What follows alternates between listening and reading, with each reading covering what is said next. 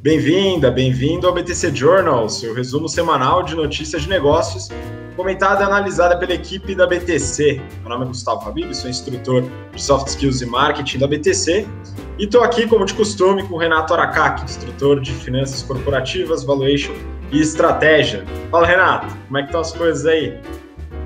Ó, oh, aqui tá bem quente, né? Não sei como que tá aí, mas aqui tá um calor desgraçado. E aí, pessoal, tudo bem? Vamos lá, que essa, esse BTC Journal a gente vai falar sobre umas empresas bem interessantes, modelos muito legais. E até uma empresa lá no Reino Unido. Vamos lá. Vamos lá, então. Só resumindo o que a gente vai falar hoje. Ah, então a gente vai falar rapidinho sobre Apple e Foxconn. Falaremos sobre a General Motors, que deu um comunicado importante aí no Brasil e América Latina. Vamos voltar a falar sobre as maquininhas também, Stone em guerra com a GetNet. Já falar sobre a Amazon e a nova operação no Brasil. Essa empresa que o Renato comentou, que é a Just Eat, que é investidora também no iFood. A gente vai falar sobre a Localize, fazer uma análise também sobre a empresa. E para finalizar, a gente vai comentar um pouquinho sobre fundos imobiliários. Tá? É, então, só para começar aqui com tudo, né, a gente já vai um pouquinho mais rápido hoje. Né? É, vou compartilhar a tela com vocês para iniciarmos. Tá? É, então, primeira notícia de hoje. Vamos lá. O valor, tá? Para quem está escutando a gente no podcast também, ficar atento, eu vou deixar é, isso daqui também no YouTube. Né? Maior fornecedora da Apple estuda fabricar iPhones na Índia. Tá? Então a notícia ela foi traduzida do Dow Jones, né? Tá no valor é, e fala sobre a Foxconn, que é a maior fornecedora de iPhones para a Apple, né? Faz a montagem e a, a entrega dos iPhones pela Apple e que hoje produz é, principalmente na China, né? E a reportagem indica que eles estão estudando através aí, segundo fontes próximas ao assunto, valor, vamos lá, né? Vamos colocar as fontes aí, por favor, né? Mas estão estudando a transferência dessa operação para a Índia. E isso possivelmente acontece devido à guerra comercial Estados Unidos e China. Renato, você que é um fã da Apple e do iPhone, o que, que você acha dessa notícia, dessa possível mudança aí? É, guerra comercial, infelizmente, ela causa uma mudança aí em todo o supply chain dos fornecedores. Para conseguir barrar esse negócio, a Foxconn está começando a ver outros países eventualmente, né, para baratear o custo também, porque a Índia tem um, um custo mais baixo que a China, a China já está começando a ficar um pouco mais, mais cara do que estava antigamente, e aí tentar burlar um pouco aí dessa guerra. Opa, desculpa aí. Essa guerra comercial ela não, não, não vai ser muito boa para as empresas americanas, porque muitas delas fizeram né, a terceirização da, da produção, principalmente para a China. Vamos ver. Parece é, que vai chegar num acordo. Parece que o Trump e a China estão. Eu falo Trump porque não é, não é unanimidade nos Estados Unidos esse negócio, né? Então, o Trump e a China parece que vão entrar em algum acordo, mas só para ir adiantando, né? Caso não aconteça, vários outros fornecedores é, chineses já estão se movimentando. Com certeza, a Foxconn também é uma.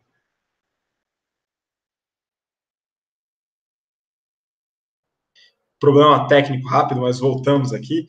É, não, concordo. Acho que também existe uma expectativa do Trump ou dos Estados Unidos, enfim, de que haja é, montagem e produção nos Estados Unidos, mas é, existe também essa possibilidade de mudar para outros países cujo custo de produção é mais baixo. Né? Sabe qual é o problema? O problema é que o CEO Tim Cook ele fez uma entrevista uma vez falando do porquê que ele não produzia no, nos Estados Unidos. E ele falou que, dado que a China é, absorveu boa parte dessa parte de montagem e desenvolvimento de tecnologia, algumas coisas que a Apple precisa só são é, feitas ou só tem know-how para ser feito na China. Então, esse é o problema, não é simplesmente você pegar a produção de um país e outro, você tem que ver se tem know-how, se tem maquinário, se tem mão de obra qualificada. Como se terceirizou muita coisa para a China, tem coisa que só a China consegue fazer. Então, não é tão fácil assim do jeito que eles estão achando que vai ser. Então, é, tem a questão comercial, tem a questão é, de taxa, mas essa parte de capital intelectual, a China deu vários passos largos aí nos, nas últimas décadas. Então tem coisa que só a China faz. É difícil diminuir essa dependência. Exatamente, né? É bom lembrar que montar um iPhone não é igual montar um Lego, né? Então toda a produção e expertise que eles vão desenvolvendo ao longo do tempo dentro da Foxconn é, traz também é, conhecimentos e habilidades que desenvolvem internamente, né? E transferir isso não é tão simples assim. Bom, vamos seguir para a próxima então. Próxima notícia, também do valor, vou compartilhar com vocês. General Motors busca incentivos fiscais em São Paulo. Né? Então, a reportagem fala do presidente da GM Mercosul, Carlos Arlenga, que está buscando é, incentivos comerciais, principalmente benefícios de ICMS, junto ao estado de São Paulo. Né? A reportagem também falou com Henrique Meirelles, que agora é secretário da Fazenda e Planejamento do Estado, sobre essa possibilidade. Eles estão avaliando isso. Tudo isso, Renato, veio depois de uma carta aos funcionários que o CEO América Latina enviou, é, avisando que se a GM não retomar a lucratividade, eles podem sair da América Latina. Então, isso assustou bastante, não só os funcionários, como o sindicato e o próprio Estado. Né? E o que, que, você acha? Você acha que a GM vai voltar a ser o que era antes de 2008? Olha, existe dois pontos aí nesse caso. Primeiro que existe uma estratégia global da GM de começar a dar mais rentabilidade, dado que ela vem passando por várias dificuldades aí desde a da crise de 2008 que você mesmo citou. Então, é mundialmente a GM vem né, com iniciativas de aumento de rentabilidade. Isso é uma das coisas que é até justificado né, nesse comunicado. A outra é a seguinte: mudou o governo, é, está no momento bom aí para abrir algumas negociações e alguns incentivos fiscais, então esse anúncio talvez soe mais como uma ameaça. Eu acho difícil a, a GM fechar a fábrica e começar a importar produto com essa oscilação de dólar que a gente tem, e a gente né, é um mercado consumidor grande para a GM. Então, eu acho que foi mais em tom de ameaça para conseguir ter é, algum incentivo em termos de negociação do que um plano efetivo né, de fechar uma operação aqui no Brasil. Eu acho isso muito difícil, mas vai dar uma pressionada. Tem bastante funcionário, governo novo, vamos ver né, como que vão andar essas negociações. Exatamente. Existem possibilidades aí para ajudar a GM, né, dada essa ameaça, de incentivos fiscais, assim como aconteceu é, durante os últimos anos, desde a crise, né, com o intuito de dar uma ajudinha para as indústrias do setor automotivo. Né? É, quem talvez não se beneficie tanto com isso somos nós, né? mas a gente segue a vida. É, pois é. O, uma coisa que, que acontece é o seguinte, né? Se o governo, todos os governos estão quebrados. Isso daí é uma, uma, um cenário hoje que a gente tem que viver. Então, diminuir imposto quer dizer que vai diminuir a receita do, dos estados. Isso é uma das coisas que eu acho que é inviável no, no momento. Mesmo que isso ocorra, né, dado que a GM vem com, esse, com, esse, com essa ideia de aumento de rentabilidade, com certeza isso não vai ser repassado para o consumidor, que somos nós. Então, é, se você não baixa preço e também não aumenta o volume, então, esse cenário que está estruturado hoje para esse tipo de anúncio, eu acho que não vai acontecer muita coisa, não. Mas vamos ver, né? Então, ah, é um, uma técnica de negociação que você mesmo ensina na, nas aulas do GVP. Vamos ver como que vai evoluir isso daí nos próximos meses. Exato. Está mais para tática suja do que técnica, mas a gente tem que saber como lidar, fato. Bom, vamos seguir para a próxima notícia. Eu já estava com saudade de falar das maquininhas, hein, Renato? Vamos lá. Também do valor, né? Guerra das maquininhas. Stone compra briga com a GetNet do Santander. Então a notícia fala sobre um pedido de abertura de um processo administrativo da Stone contra o Santander através do CAD, Conselho, o Conselho Administrativo de Defesa Econômica.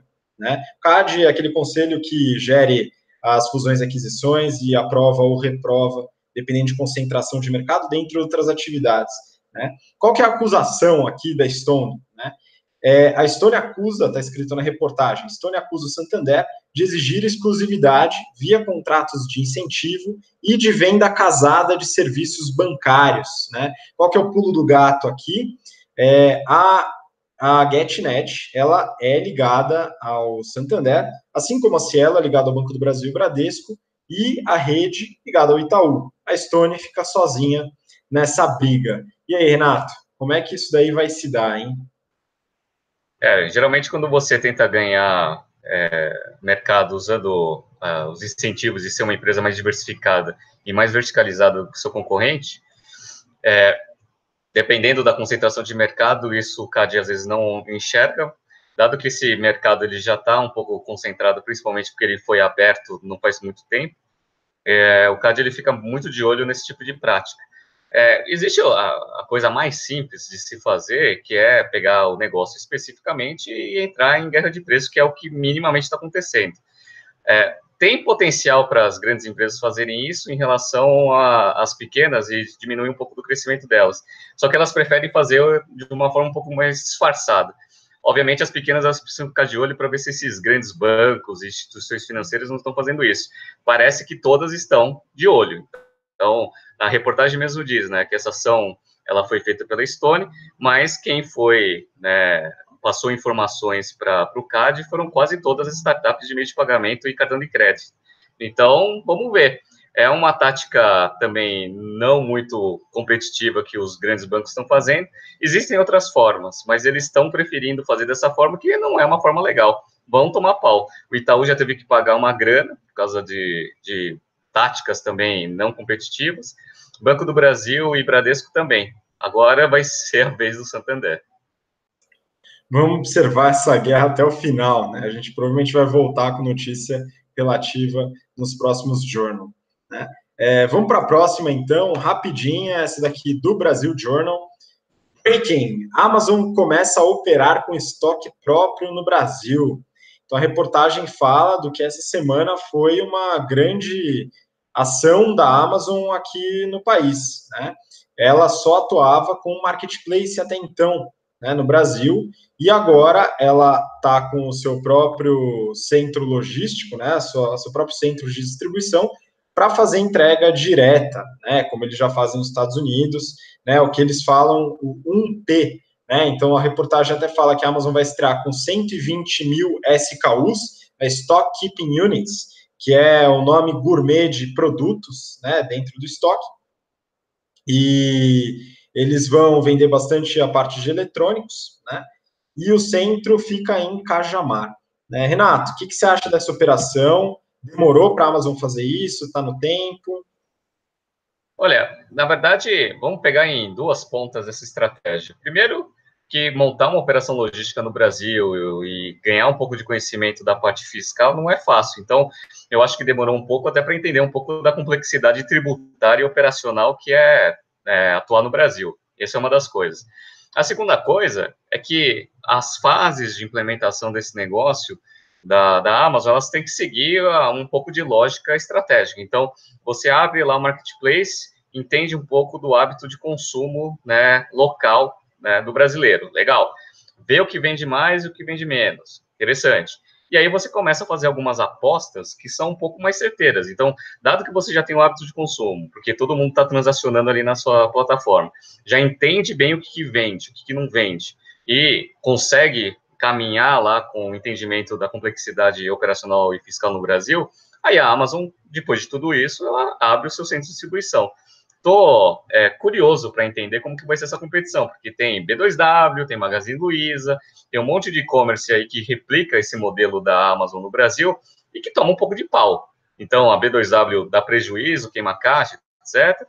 Magazine Luiza começou a, a, investir mais forte nesse negócio e a gente já falou aqui no Journal que ela é a empresa mais bem estruturada nessa estratégia aqui no Brasil, mas a rentabilidade vem, vem caindo. Dado que a Amazon é um player global e ela está com com estratégia de, de crescer no Brasil e vai queimar caixa, e eles estão super tranquilos em relação a isso, eu acho que agora esse mercado vai ficar bem ruim. Quem gostava bastante aí de ações de e-commerce, vou começar a ver uma, uma mexidinha. Já deu uma caída no passado, Magazine Luiza, B2W, todas essas, Agora que a Amazon vai entrar forte, vamos ver como isso vai afetar o resultado da, das grandes. Acho que daqui uns três trimestres a gente vai conseguir ver melhor o reflexo disso. Vamos ver. Exatamente, até pela questão operacional logística, tem toda a expertise, eles vão ter que montar a cadeia logística, é, testar todas as entregas, enfim, tem uma série de, de. tem uma curva de aprendizado dentro dessa parte aqui no Brasil, né? Mas eu acho que eles fizeram muito bem de ter o aprendizado através do marketplace, com um custo um pouco mais baixo de, de operação, né, até estabilizar a operação, crescer, ficar reconhecido no Brasil e aí entrar com operação logística própria. Né, faz bastante sentido. É, próxima notícia, então, Renato, você trouxe essa daqui da Exame. Né? Just Eat é pressionada para vender participação na brasileira iFood. Né? Just Eat é uma empresa de delivery é, de comida também do Reino Unido. Né? Depois você pode até explicar um pouco melhor como surgiu ou a estruturação da empresa. Né? É, mas ela tem uma participação minoritária no iFood. Né? E a pressão por resultado atingiu esse investimento. Renato, o que, que é essa Just Eat? Bom, a Eat ela foi uma das primeiras, se não a primeira empresa de tecnologia para começar a fazer entrega de é, delivery, como se fosse um iFood, tá?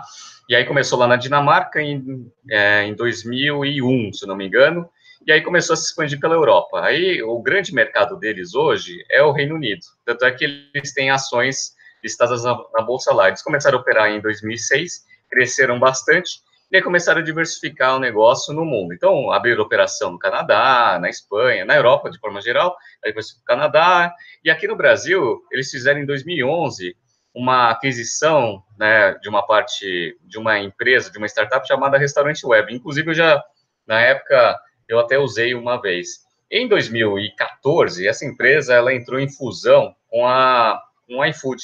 Então, a Just Eat, ela é, é acionista da, ou sócia da minoritária do, do iFood, que é da Mobile.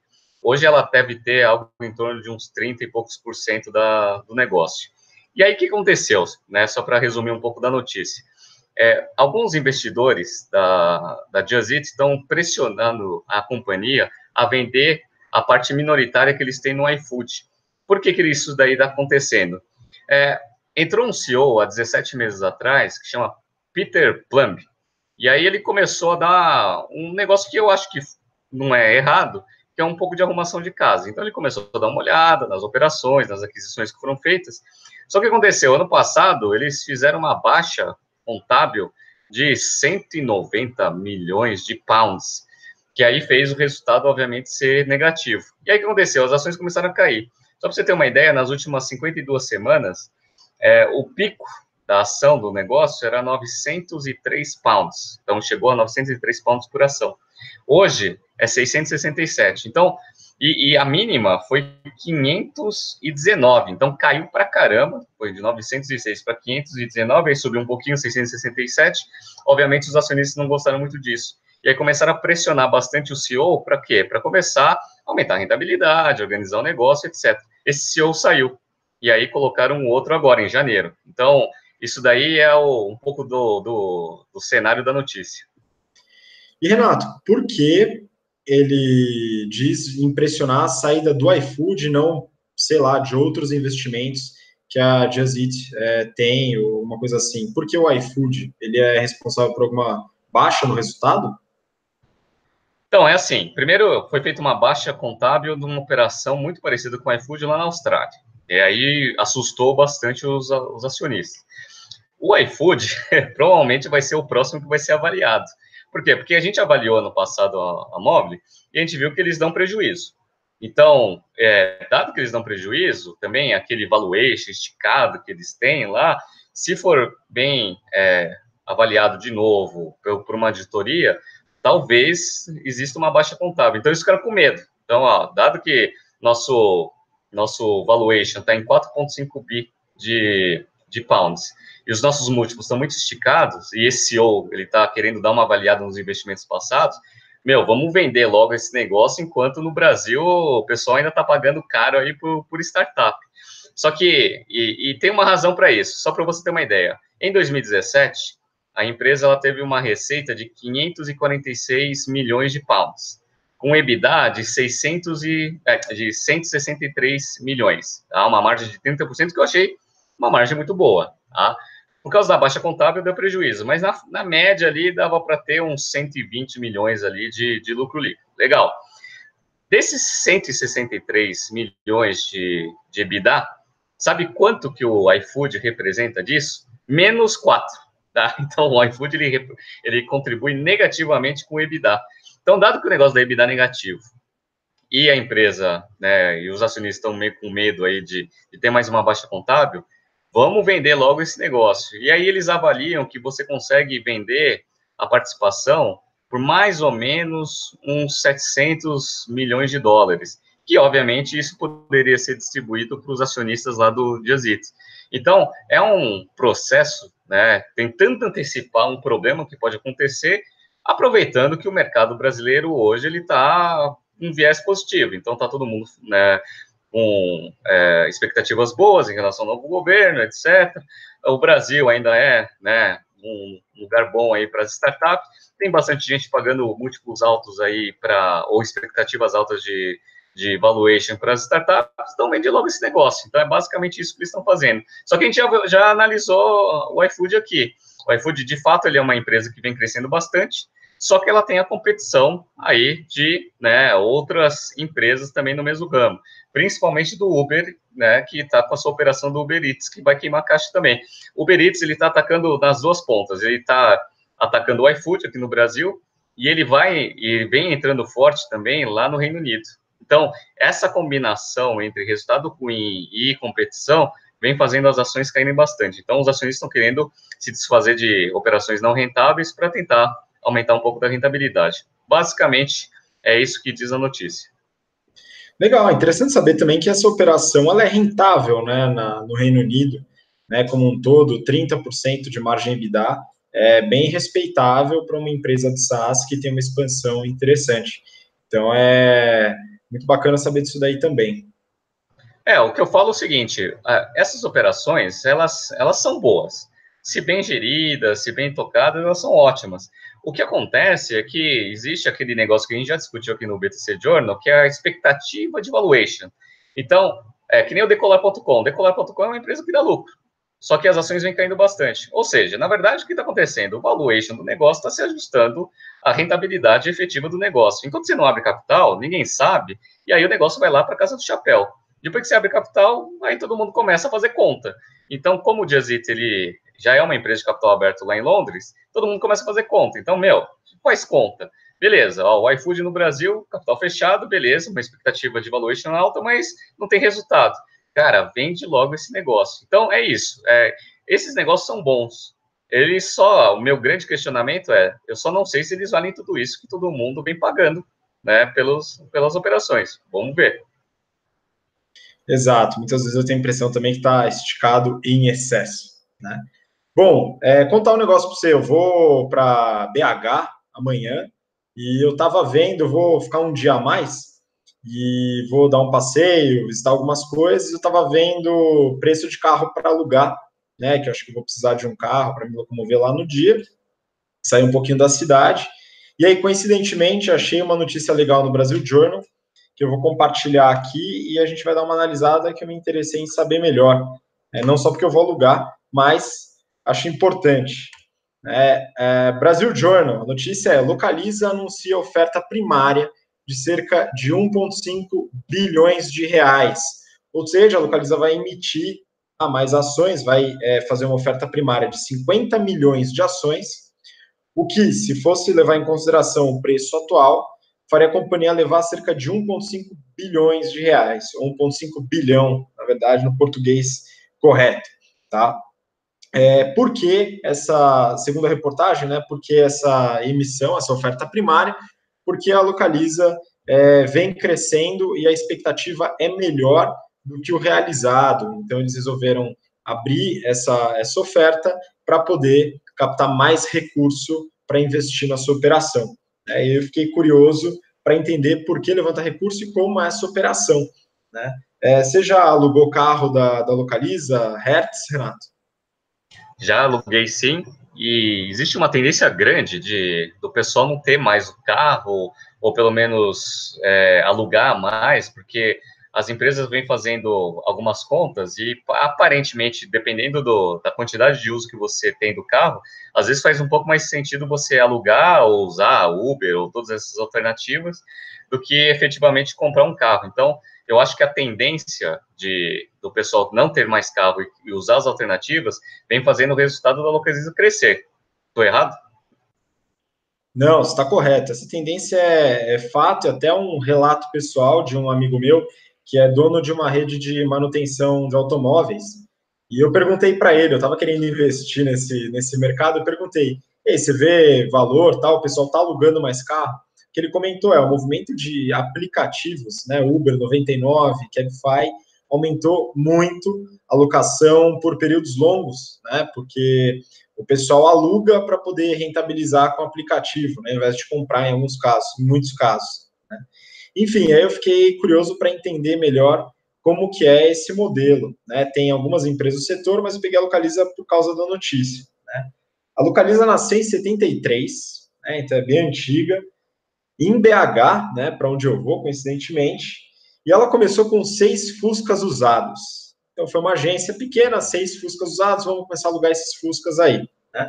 É, e foi crescendo, abrindo loja, loja própria, tal, começou a trabalhar com franquia.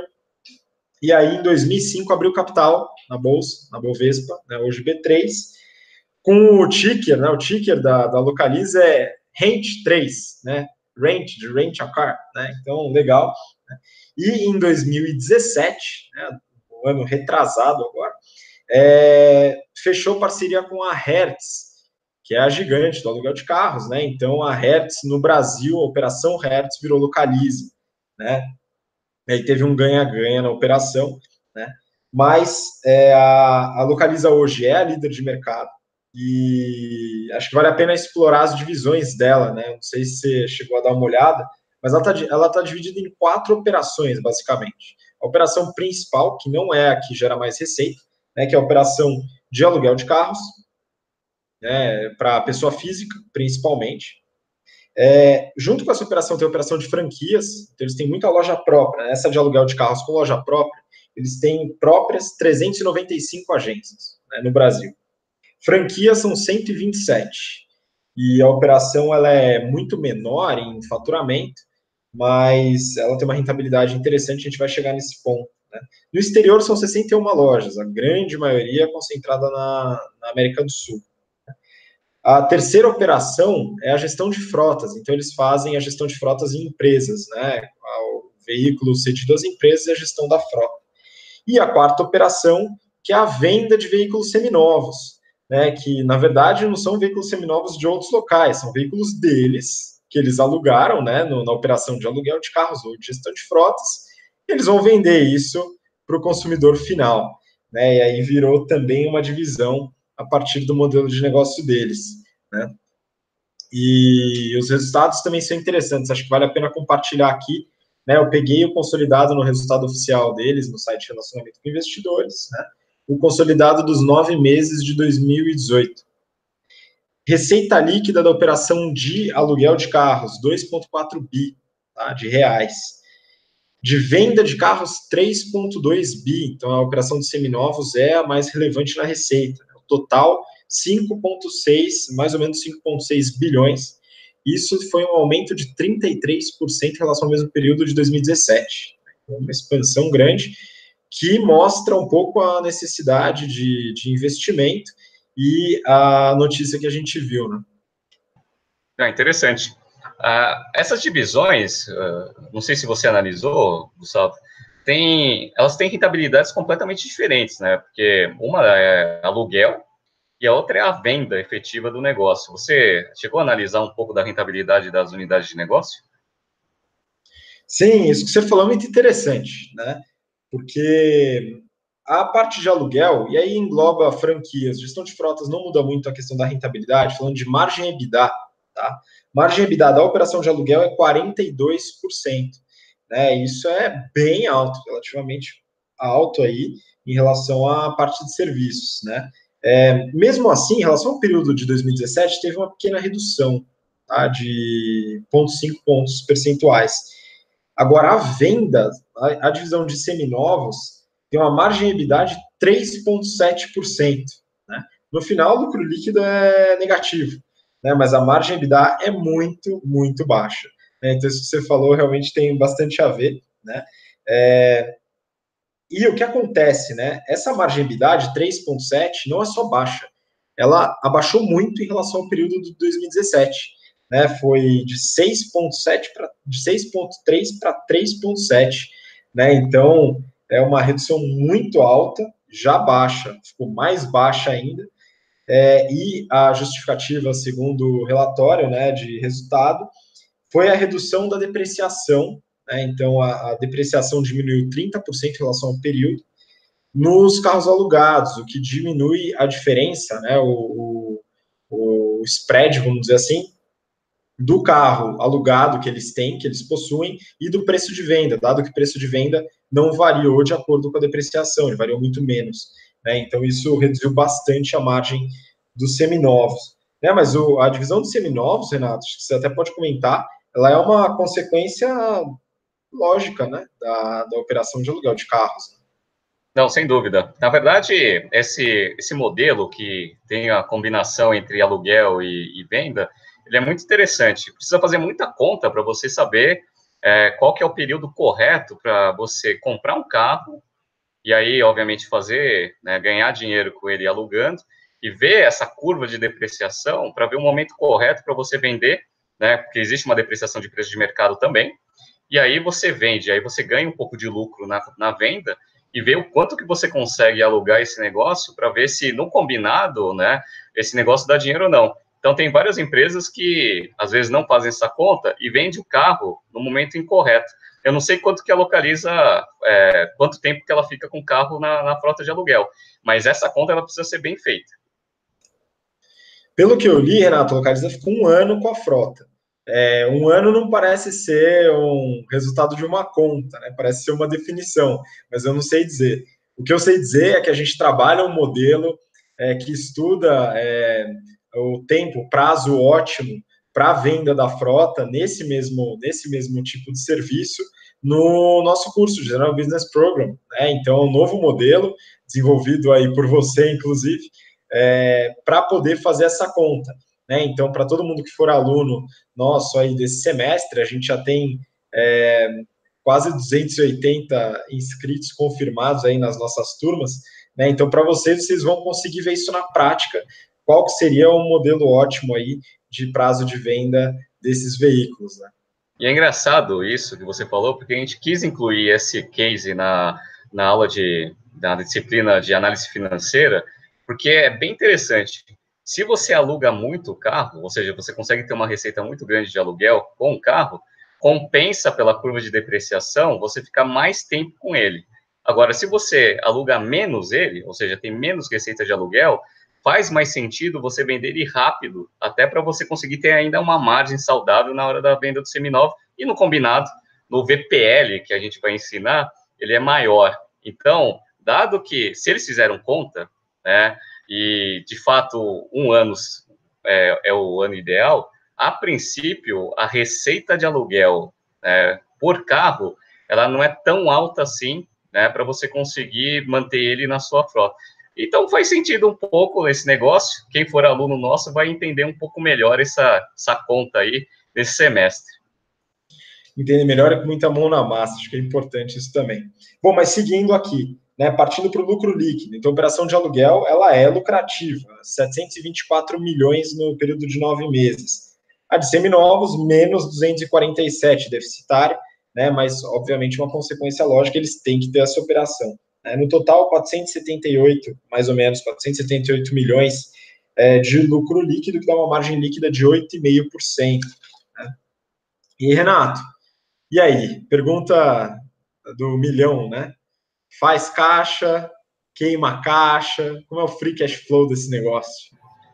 Olha, é, eu, eu acredito que, até olhando um pouco dos resultados que, e, um pouco do comportamento das ações, porque as, as ações subiram muito da, da Localiza, eu acredito que operacionalmente esse negócio deva gerar caixa.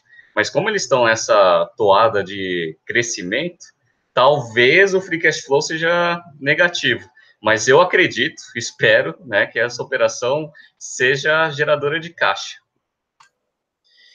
Bom, a operação gera caixa, mas como você falou, free cash flow negativo devido aí ao endividamento com a justificativa de expansão, né? Então, principalmente no aumento das frotas, né? Eles têm muita loja própria, né? E frotas próprias para depois revender através do processo seminovos e tal. Mas realmente, free cash flow negativo em 213 milhões, mais ou menos. Né? E é, se você coloca ainda antecipação de recebíveis, tanto de cartão de crédito como de fornecedores, o free cash flow fica menos 500 milhões de reais. Então, é, o endividamento deve estar alto. Eu fui atrás disso. Dívida líquida subiu 23%. Eles têm 4,7 bilhões de reais de dívida líquida. Tá? Isso já descontado caixa equivalentes. Né? É, e aí eu fui atrás do múltiplo, né? Dívida líquida sobre EBITDA, que para quem não está familiarizado com, o índice, né, ele indica é, com um múltiplo, né, qual que é a facilidade da empresa de quitar aquela dívida através do resultado operacional, né, de uma forma simplificada, o Renato pode explicar muito melhor do que eu esse quesito. Mas olha que interessante, dívida líquida sobre EBITDA, o múltiplo começou em 1,5, em 1,5, né, 1,5 vezes em 2013, 2014, não lembro agora, mas agora está em 3,1, então vem se endividando bastante ao longo dos anos, né? E o que, que, você acha que é o perfil de dívida, Renato? Você acha que eles se endividam como? Isso a gente trabalha também é, em matemática financeira e investimentos. Olha, dado que eles vão fazer essa oferta primária para dar uma, uma reforçada no caixa, eu acredito que eles já tenham aí acessado quase todos os produtos financeiros possíveis e imagináveis, né? Então, é, eu acredito que tenha tanto dívida com banco é, quanto emissão de dívida, não sei. Grande massa é debenture, né, emissão de dívida própria, mas assim, muito relevante dentro do perfil da dívida. Banco é muito pouco, né, outras dívidas também é bem baixo, né, então eles tiveram uma série de rodadas aí de emissão de debentures e agora vão fazer essa oferta primária de ações aí é, para poder consumir mais capital e mais caixa para poder investir na expansão, né, o que parece que estrategicamente para eles faz bastante sentido devido a, a esse perfil que a gente comentou no começo da notícia. Né? Mas o endividamento ele vem crescendo, apesar dele estar no nível, no nível aceitável, né? Sim, é, 3.1 ainda é, numa média de mercado ainda dá para dá para viver. Começa a chegar ali no 3,5, passar desse negócio já começa a ficar um pouco perigoso. Não, essa oferta primária parece que vai sair mesmo, então eles vão fazer um reforço aí de mais 1,5 bi no caixa que vai diminuir a dívida líquida porque você vai aumentar o caixa. Então, a princípio, é, eles vão fazer essa oferta e vão ficar com o múltiplo um pouco mais controlado. Vamos ver só se essa estratégia aí de crescimento ela vai gerar é, os múltiplos operacionais é, que eles estão pensando. Porque não adianta nada você sair investindo, investindo, investindo e não aumentar muito o resultado. Mas como a Localiza é a, a grande player de mercado, vi até um dado que eles têm aproximadamente uns um terço do mercado, então uns 30 e poucos por cento aí de market share nesse segmento de, de aluguel. Então, é a maior de mercado, tem mais escala, ela tem, só para você ter uma ideia, em termos de frota, ela tem 222 mil carros, é carro para caramba. Então, eles têm uma, um poder de barganha na hora de comprar ou fazer um leasing no, com, com, as, com os bancos e com as montadoras, eles conseguem fazer uma aquisição dos carros mais baratos e, obviamente, eles conseguem eventualmente ter uma lucratividade um pouco maior que os concorrentes nessa operação de seminovos, se fizerem a conta bem feita. Se não fizerem, né, tem aula de matemática financeira nova aí que a gente vai estrear, né? Já fiquem à vontade aí que ainda tem, tem vaga para a turma de sábado em Campinas. Excelente, pessoal da, da Localiza pode aproveitar e já aplicar direto no trabalho. É, pode ser que role até uma promoção com isso, hein, pessoal? Fiquem atentos. Mas aí, só para finalizar aqui, alguns pontos rapidinhos de estratégia, né? É, a divisão de aluguel, né, ela tem uma alta barreira de entrada, pelo, pelo que eu pude entender da operação, pelo investimento, né, quantidade de carros que você tem que ter, expansão, né? E aí tem a divisão de franquias, né? A divisão de franquias, se você pensar no ponto de vista de custo fixo, né, é, tem um custo reduzido, né, dado que você realmente franquia e depois fica com a margem, a margem tende a ser mais alta, mas o volume é muito baixo. Né? Então, dado que eles têm uma operação própria muito elevada, a franquia acaba sendo praticamente irrelevante dentro do resultado total. Né? Mas tem um ponto interessante, Renato, que aí é, acho que você até pode comentar. Né? A franquia é um modelo interessantíssimo estrategicamente para entrar em novos mercados, né? Sim, ela. Primeiro, quem faz um investimento pesado é o franqueado, então isso é ótimo. Você tem uma, uma receita menor nessa operação, mas você não tem tanta despesa assim, nem tanto investimento. Então, é, é um jeito ótimo para você investir com pouco capital. Então, provavelmente, quando eles vão expandir para um novo setor, para uma nova cidade, onde eles não acreditam que tenha tanto volume assim, mas que justifique o volume para uma pessoa que queira investir numa franquia, isso é ótimo. Então, eles podem fazer isso no Brasil, podem fazer isso no exterior, eventualmente. Então, de fato, é um modelo bom aí para você crescer sem ter muita exigência de capital.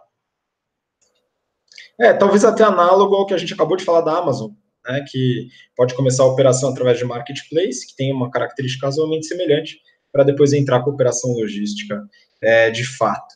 Né. É, bom, esses são alguns, pontos aqui que eu coloquei da Localiza. A princípio, gostei bastante da operação. É um modelo que me interessou. É, algumas pessoas podem falar que carro talvez esteja é, já sucumbindo no modelo de, de mobilidade urbana, mas eu acredito que não, então o modelo pode mudar. Inclusive, muita gente hoje avalia alugar veículos ao invés de comprar, né? Colocando na ponta do lápis, é, pode até valer a pena, dependendo do uso do carro, do tempo que a pessoa vai ficar.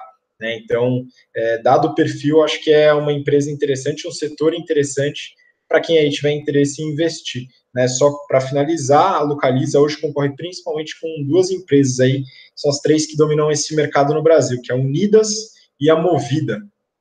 Né? É, e quem tiver interesse em conhecer um pouco mais, pode analisar também os resultados dessas outras empresas.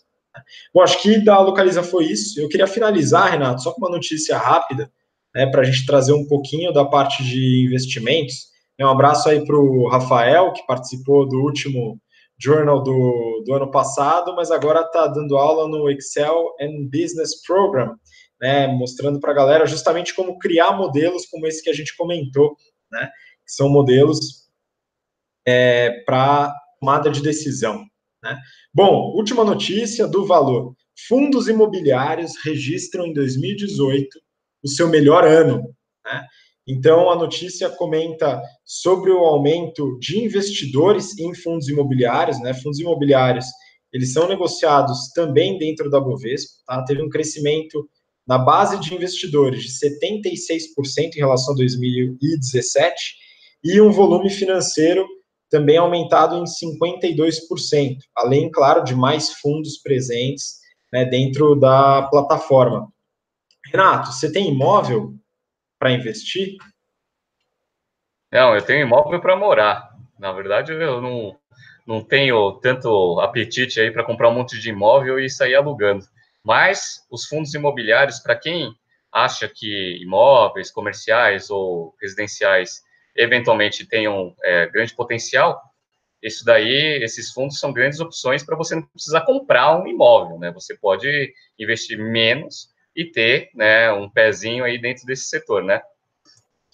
Exatamente, acho que é uma opção para quem não tem cash suficiente, e às vezes pode até ser uma, uma opção melhor do que alugar ou do que comprar um imóvel é, residencial, comercial, né, dependendo da análise, né?